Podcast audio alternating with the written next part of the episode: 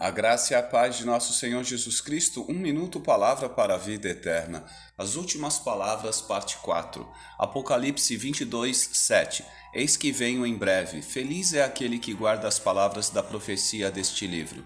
Em suas últimas palavras, o Senhor Jesus, na cruz, registrou a realização da missão e devolveu a Deus o Espírito que dele havia recebido.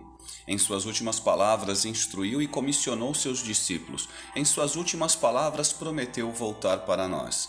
Ao realizar a missão, Lucas 23, 46, Jesus bradou em alta voz: Pai, nas tuas mãos entrego o meu espírito. Tendo dito isso, expirou.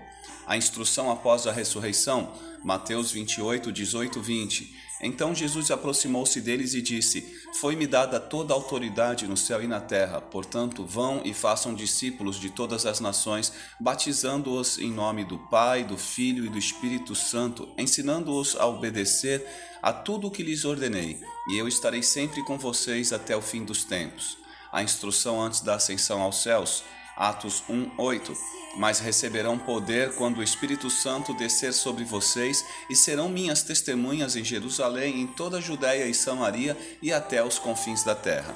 Essa semana eu lembro que as primeiras e as últimas palavras são de Deus. É Ele quem começa e Ele quem termina ou torna eterna a nossa vida. Amém.